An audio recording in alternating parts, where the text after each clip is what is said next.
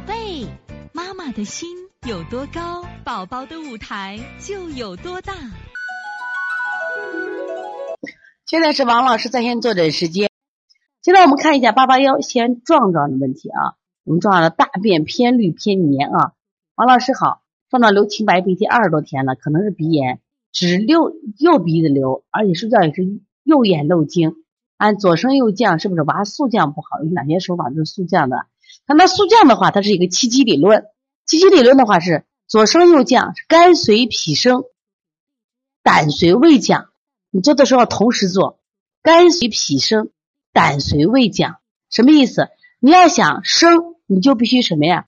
做脾，做肝。那么降，因为我们没有没有胆的穴位啊，那么就要做什么呀？你看清胃经是这样子的啊。八珍糕吃了一周了，每天早上一块儿，继续吃多久？要不要停几天再吃，还是隔三差五吃？如果大便不受影响，没有关系。它只有大便不干，如果头干的话，你停两天；头不干的话，可以继续吃啊。经常会提到补脾阳，补脾阳就是补脾经。嗯，我们没有补脾阴，为啥嘞？就是一般的话，就说他如果脾阴不足的话，他会热，所以都一般清法做。因为肾是有两个，肾是有两个，所以有脾阳脾。就是脾阳呃肾阴肾阴肾阳，那么对于脾来说，我们也有手法呀，我们有清脾经的手法。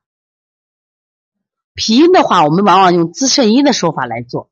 脾阴啊，就是滋肾阴的手法做，因为补肾阴是补一身之阴啊。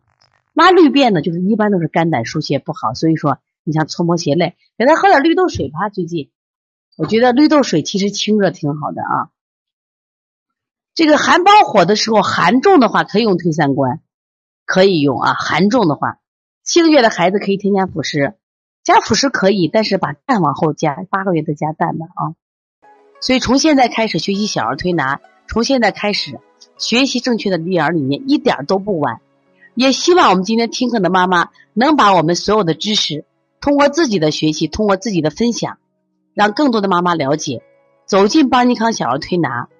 走进邦尼康的课堂，让我们获得正确的育儿理念。